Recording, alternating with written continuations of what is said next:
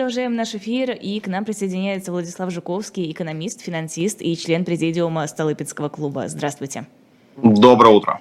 А, доброе утро. Но ну, мы начали, вернее, мы закончили с нашим экспертом говорить про мобилизацию. Вы можете как-то в общем обрисовать вообще, что в экономике происходит в связи с мобилизацией? А, ну, смотрите, я, честно говоря, не слышал, что вы там говорили про мобилизацию. Я просто могу сказать, что тут э, куча, куча идет у меня обращений. Э, в общем, и знакомые, друзья, значит, там подписчики пишут про тот шмон, который вчера, позавчера, последние дни шел по Москве вот с этим всем призывом, да, я скажу так, что, конечно, кадры эти пугают, э, то есть э, десятки станций метрополитена, люди в форме, полиция, какие-то там усиления, значит, э, сотрудники управы стоят, людей шмонают, а, просят документы, просят показать вот эти все, значит, справки с военкоматов, а, но, слушайте, о чем это говорит? Это говорит о том, что, видимо, все очень идет по плану, как нам говорят по телевизору, а, что, видимо, с мобилизационным призывом, с этим планом в 222 тысячи человек, о котором сказал Путин, я думаю, что там идет все очень тяжко и без особого большого количества числа желающих добровольцев. Поэтому, если начали в Москве Собянин а, который пытался до последнего сохранять вид, что в Москве боевой военно-внешнеполитической спецоперации нету, в Москве мир – значит, видимо, все не так здорово, раз пришлось идти на такие меры по значит, э, провоцированию значит, э, таких настроений в обществе, да, потому что реакция, конечно, крайне жесткая, теперь люди просто боятся выходить на улицу. Я знаю огромное количество людей, которые э, просто банально выехали, кто в соседние регионы, кто за город, кто просто там а, куда-нибудь либо если просто дома не ходят на работу, а, чтобы, не дай бог, не столкнуться с людьми в форме, которые, кстати говоря, еще по закону не имеют права эти повестки вручать. То есть самое смешное, что у нас же всегда как э, надо читаться вот по этой палочной дисциплине, что вы план делаете по призыву, да, а то, что, в принципе, полиция, как и работники управы, как и учителя, в принципе, не имеют права вручать повестки, согласно пункту 7 положения о порядке призыва на воинскую службу, постановление правительства от 11 ноября 2006 года 663 а, только либо сотрудники военкомата, либо органов местного управления. Да, но а, все мы понимаем, насколько бессмысленно пытаться объяснить сотрудникам полиции, что но они не имеют права что-то с тобой делать. Конечно, конечно. Просто я говорю о том, что на самом деле вот у них, понимаете, у них что в экономике, что в майских указах, что в нацпроектах, что в стратегии 2020, что, а, я не знаю, там э, в построении в России Международного финансового центра примерно одинаковый уровень завала и провала наблюдается.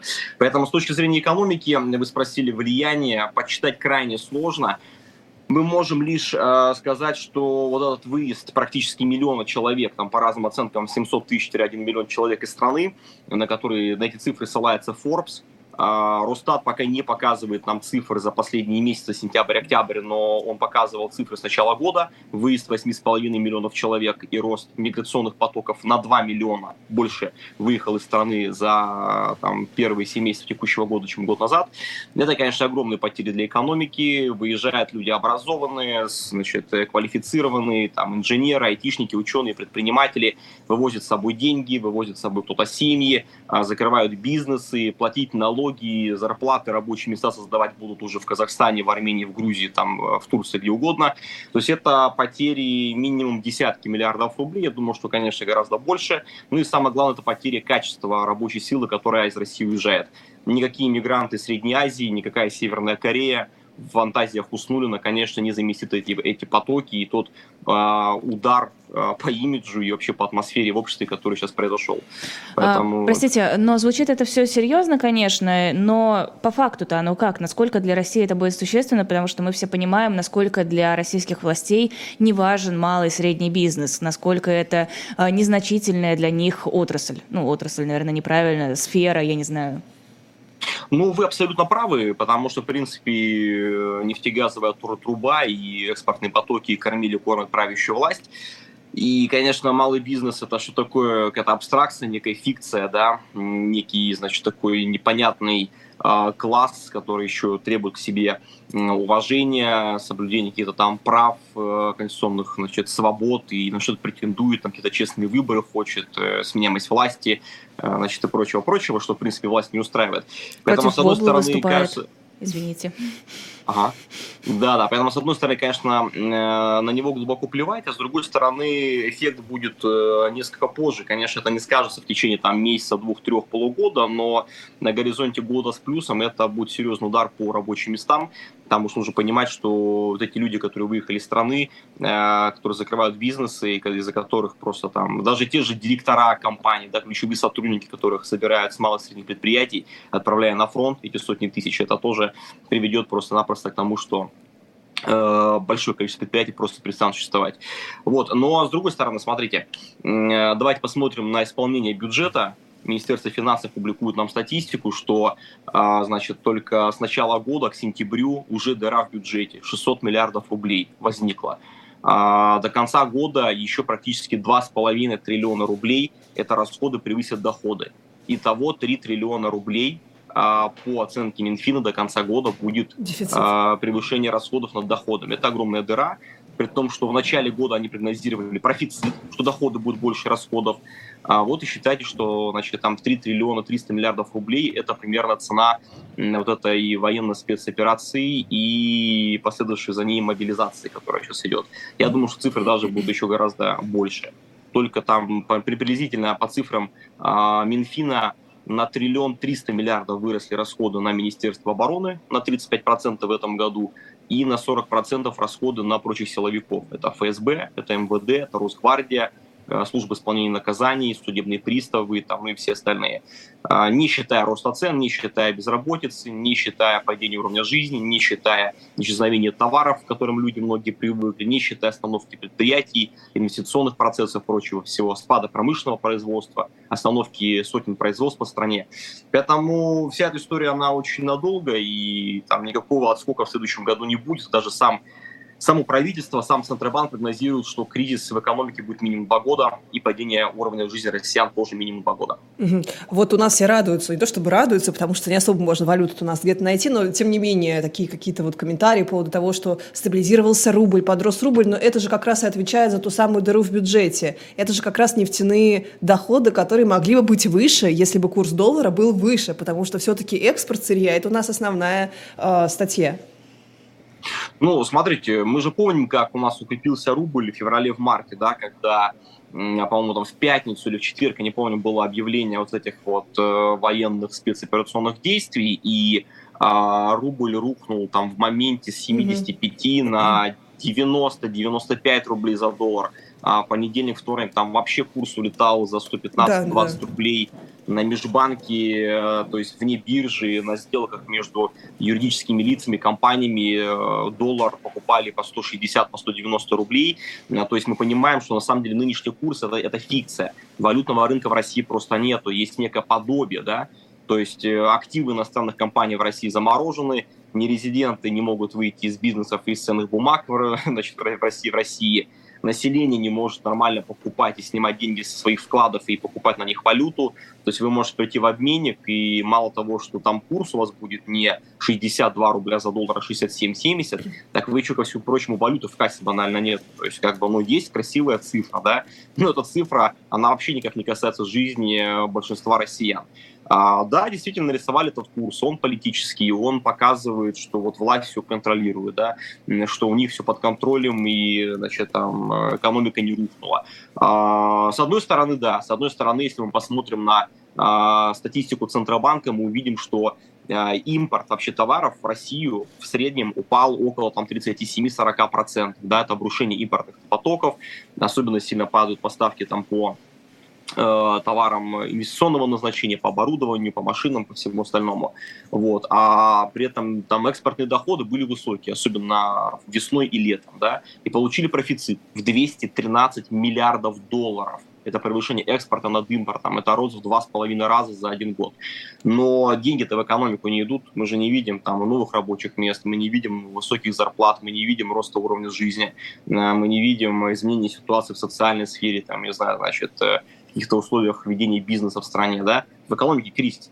Поэтому формально денег у них много, но реально они распорядиться не могут. Это просто циферки в мониторе, которые, по большому счету, если государство к ним прикоснется, еще и будут заморожены. Поэтому вот, да, курс получается красивый, но с этим курсом они тоже маятся. Потому что, с одной стороны, и Кремль, и правительство хотели бы сделать курс куда-нибудь за 80 рублей, а, как вы правильно сказали, потому что экономика экспортно-сырьевая, экономика такая низких переделов примитивная, и каждая девальвация рубля к доллару на 1 рубль – это дополнительные доходы в 180-200 миллиардов рублей ну, практически на процент от э, бюджетной системы, да, вот, и, конечно, опустить рубль было бы им хорошо, они бы очень не хотели, но боятся, что будет инфляция, боятся, что снова будет скачок цен, что это вызовет социальный протест, негодование в обществе, как вы помните, у нас индекс страха уже выше 70%, и после начала мобилизации взлетел э, более чем в два раза. Поэтому вот э, есть легкие, легкое опасение, как бы не вызвать потом еще голодные бунты, видимо.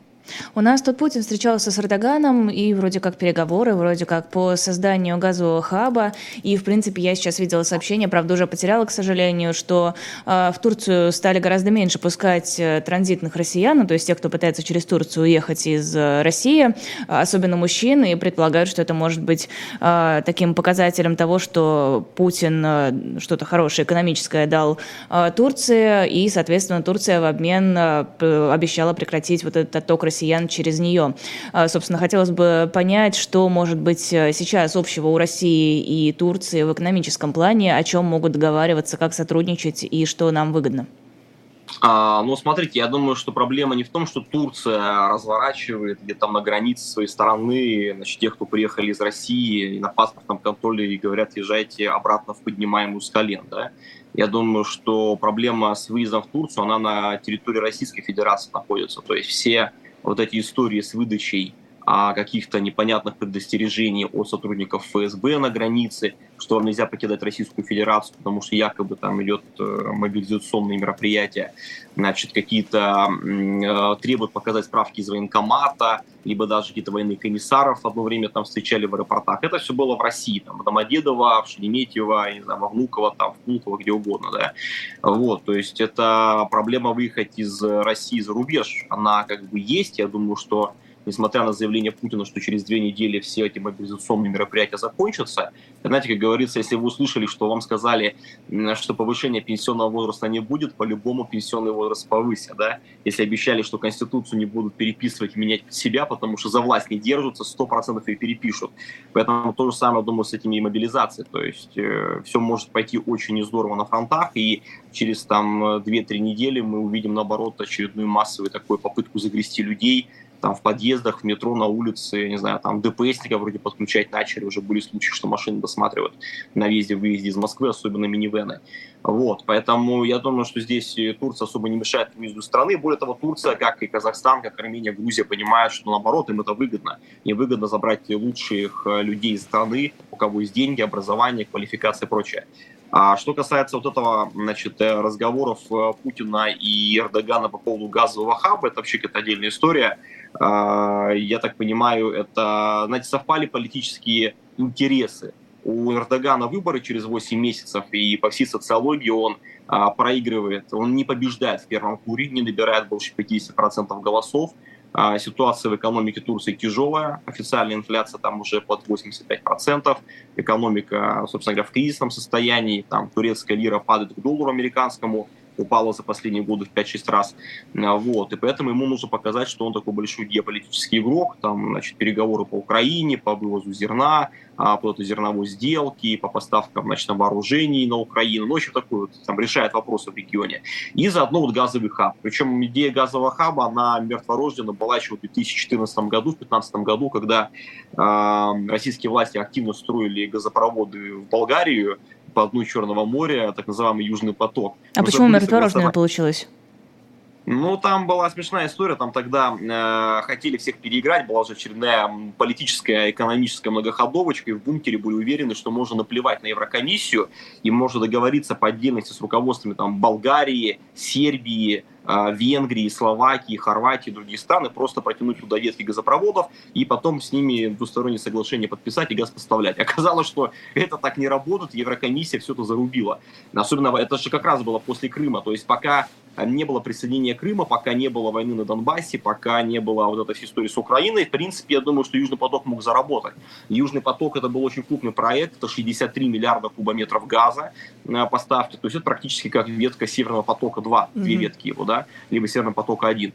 Вот. И, соответственно, вот у, у Эрдогана выборы нужно показать какие-то крупные договоренности с Путиным, а Путину надо показать, что он не в изоляции, что якобы он э, придумает, как поставлять российский газ, который поставлять особо некуда. То есть, если вы знаете, то объемы поставок газа в Европу упали из России в 5 с лишним раз. У нас полностью не работает Северный поток-1, это практически 50 5 э, миллиардов кубометров газа. Северный поток-2 так и не запустили. Ямал Европа 32 миллиарда кубометров газа. Россия сама остановила прокачку, поругавшись с Польшей, э, введя ее в режим санкций. А, значит, через э, Украину, Уренгой, Помары, Ужгород работает газопровод процентов на 20-25, а в итоге Россия потеряла крупнейший рынок сбыта газа в Европе. Это был самый маржинальный, самый выгодный, самый доходный рынок, а, через который там экспортную валютную выручку до 80% получал «Газпром». Потому что просто было понятно, наша доля на европейском рынке была 42% два года назад, а по состоянию на сентябрь меньше 7,5%. То есть, если на всем, думали... на всем? Или только да, на... на всем. Ага, я думал, только у Германии такая была. Не-не-не, везде, на... везде. То есть, mm-hmm. вы понимали, последняя цифра, что в Европейском Союзе доля Норвегии стала 37%. Норвежский газ замещает российский газ. А Северная Африка, газ, там они сейчас с Алжиром идут крупные переговоры, уже 14%. А, жиженный природный газ, который, конечно, дорогой и крайне невыгодный, но выбора нет, как говорится, денег нет, держитесь там, 40%. Россия 7,5 и Азербайджан около 5. То есть мы, по большому счету, вот а, Кремль, Путин, правительство своими внешнеполитическими амбициями, они ну, уничтожили, по большому счету, весь бизнес у «Газпрома» и уничтожили главный рынок сбыта сырья. Поэтому вот эти разговоры про газовый хаб, никто этот газ покупать особо там не собирается, и его, эти строить газопроводы никто не будет, во-первых, потому что они будут под санкциями находиться, никакие там трубоукладчики из Италии туда просто не поплывут. Никаких технологий не будет, ну и, собственно говоря, никто из этих Но подождите, там, ведь Болгарии... сейчас, э, простите, пожалуйста, Евросоюз тоже не хочет ссориться с Эрдоганом, потому что Эрдоган максимально выгоден в этой ситуации. С кем еще получится говорить и Евросоюзу, и Путину? А говорить все-таки нужно, должен быть посредник. Не, ну это, конечно, это, слушайте, это никто не исключает, но они скажут, вот у вас есть там в турецком потоке две ветки. Одна 16 миллиардов кубометров качает в Турцию, а вторая 16 миллиардов качает как в Европу. Вот по ней поставляйте через Болгарию, в Сербию, там, не знаю, в Словакию, в Венгрию, далее везде. Поэтому формально, чтобы вы понимали, на самом деле тоже есть такое лицемерие, да, то есть российский газ в Европу все-таки идет, но он идет именно через Турцию. То есть условно говоря, вот это газопроводы турецкого потока и голубого потока загружены на полную мощность. И вот эта одна ветка турецкого потока, 16 миллиардов кубов, она качает газ именно в Европу. И, скажем так, там через Болгарию далее везде. Вот. Но это маленькие объемы. Ну, просто цифры, чтобы были понятны. А в 2020 2020 году, 2021 году, например, поставки российского газа в страны дальнего зарубежья, это было там 185-190 миллиардов кубометров газа, из которых 155 шли в Европу, Европейский Союз. Сейчас мы теряем, по большому счету, вот этот огромный рынок, да, и там поставки э, упали более чем в 5 раз.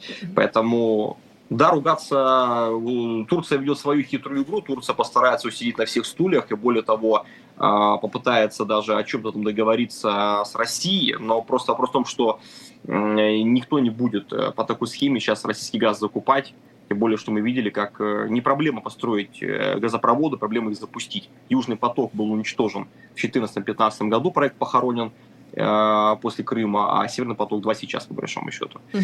Поэтому у нас здесь возникнут проблемы. У нас, э, чтобы вы понимали, резко идет обрушение нефтегазовых доходов, не нефтегазовых доходов. А, то есть, когда нам по телевизору говорят, что все под контролем и денег много, денег на самом деле в бюджете все меньше и меньше. У нас уже все лето, июнь, июль и август, три месяца расходы превышают доходы. То есть у нас дефицитный бюджет летом был полтора триллиона рублей весь профицит, который был за весну, мы его проели.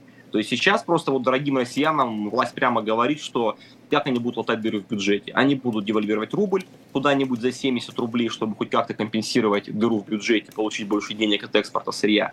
И, соответственно, вот эти повышения коммуналки на 9% внепланово в декабре этого года вместо июля следующего года. Это повышение акцизов, цен на бензин, на дизельное топливо, а, там прочих-прочих поборов. Поэтому вот сейчас вот мы увидим, как карман глубинному народу дружно полезут. Угу. А, Владислав, ну вот вы начали говорить, что у Европы тоже будут свои сложности с э, переориентированием да, на там, другой газ, жиженый газ дорого, Норвегия все равно, конечно, дороже.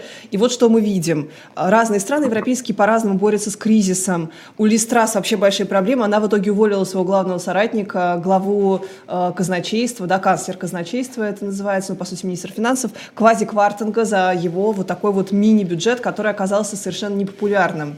А вот что там происходит сейчас?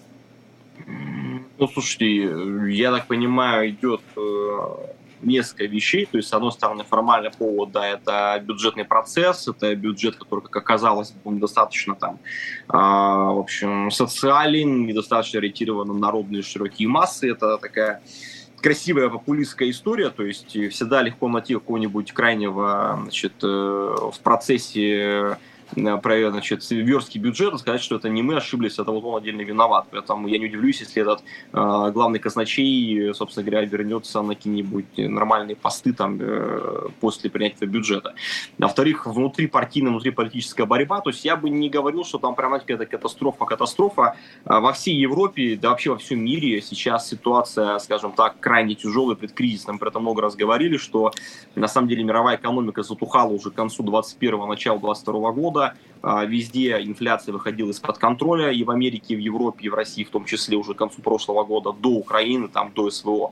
Поэтому движение к кризису, оно было. Просто в кризис бы мировая экономика ушла а, во второй половине 23 года, а, и можно было поиграть в то, что мы не виноваты, Россия ни при чем, вот вся мировая экономика, там Запад сгнил, вот вы туда и приплыли. А в итоге сейчас э, Россия сама все это ускорило в 2022 году, и в итоге сейчас будет крайне за все проблемы и беды, которые очень много проблем там с безработицей, с ростом цен, и со сверхмягкой денежно-кредитной политикой, и с необходимостью повышения учетных ключевых ставок в Европе и в Америке, и сдувания пузырей на финансовом рынке надутые в 2020-2021 году из-за колоссальной эмиссии там, ключевых резервных валют, когда спасали экономику, раздавали деньги с вертолета.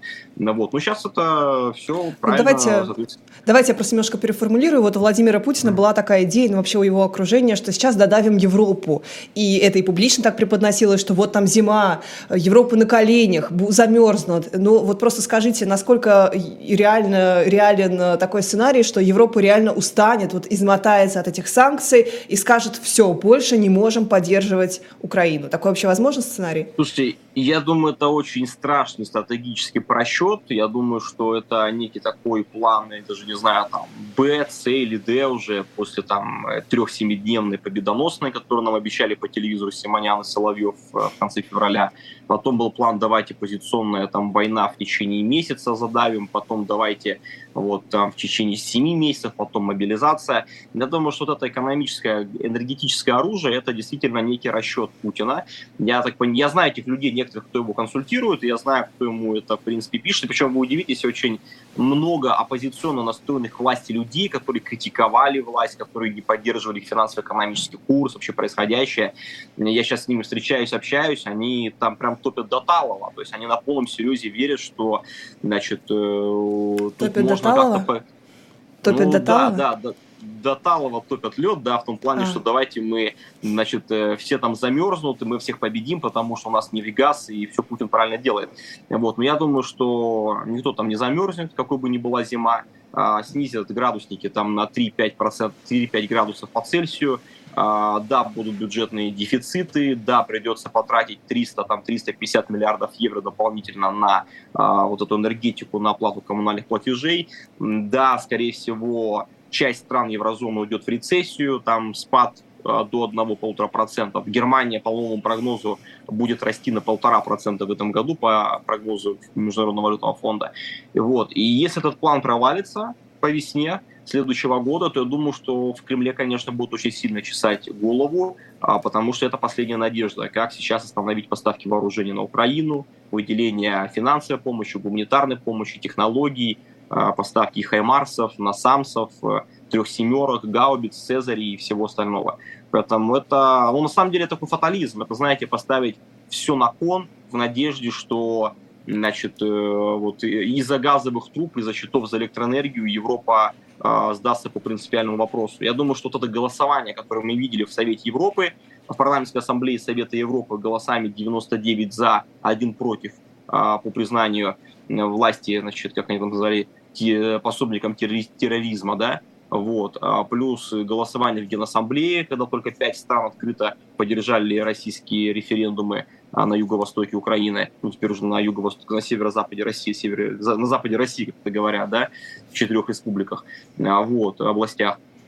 Э, я думаю, показывает, что на самом деле этот план не выгорит. Поэтому вот поэтому Путин пытается как-то там с, с Эрдоганом, давайте газовый хаб, давайте мы вам будем газ поставлять, давайте построим газопровод. И вы, правда, строить минимум три года. Ну ничего, а мы куда-то спешим. У нас впереди еще целая жизнь Владимира Путина, впереди еще куча времени. Ну, да, в конце да. концов, переизбираться он может 70. бесконечно. Ну, да, всего-навсего 70. Мало. Да, да там теперь на 7 лет. В конце концов, нужно еще, нужно еще Лукашенко догнать. Владислав, спасибо огромное. Это был Владислав Жуковский, спасибо. экономист, финансист. И, как это красиво звучит, член президиума Столыпинского клуба. Простите, да, что правда, это, очень что красиво это, звучит. Что это такое? Чем вы там занимаетесь в Столыпинском клубе? Слушайте, если честно, давайте не там Борис Юрьевич Титов, который был омбудсменом. А, все, все понятно. Все понятно. Да, да, поэтому там особо ничего не происходит. Это одно время, там год 15-16, писали стратегию выхода из экономического кризиса, О, были времена. Теперь мы знаем, что вы тоже виноваты, Владислав, во всем. Вы знаете, а мы все коллективно виноваты. Да, все, да, кто... Да спасибо. Не ходили на выборы, либо, либо не ходили на митинги, поэтому уже теперь... И ходили, и все равно виноваты. Что бы мы ни делали, мы все равно во всем виноваты. Спасибо огромное. Продолжаем Спасибо, утренний Владислав. разворот. Лиза Лазарсон, Лиза Никина здесь, в эфире. На всякий случай, мы в Москве, а то вы уже заколебали, если честно, писать, что мы откуда-то из-за границы Это критикуем. не про нас писали, это спрашивали, где Владислав. Не-не-не, до этого про, про нас, тоже писали. писали. Нам постоянно это пишут, и просто ты слишком занята была Владиславом, ты слишком внимательно его слушала. А перед тем, как мы дальше пойдем, может быть, я сделаю коротенькую подборочку э, тех самых дел, ну, вернее, расскажу, которые для нас сделала Саша, или мы отложим ее на потом? Давай мы ее отложим немножко. Хорошо. Я не могу э, тратить Всё, драгоценное больше, время Больше не в силах Кашиным. сдерживаться, не в силах сдерживаться. Лиза, к нам присоединяется Олег Кашин, которого российские власти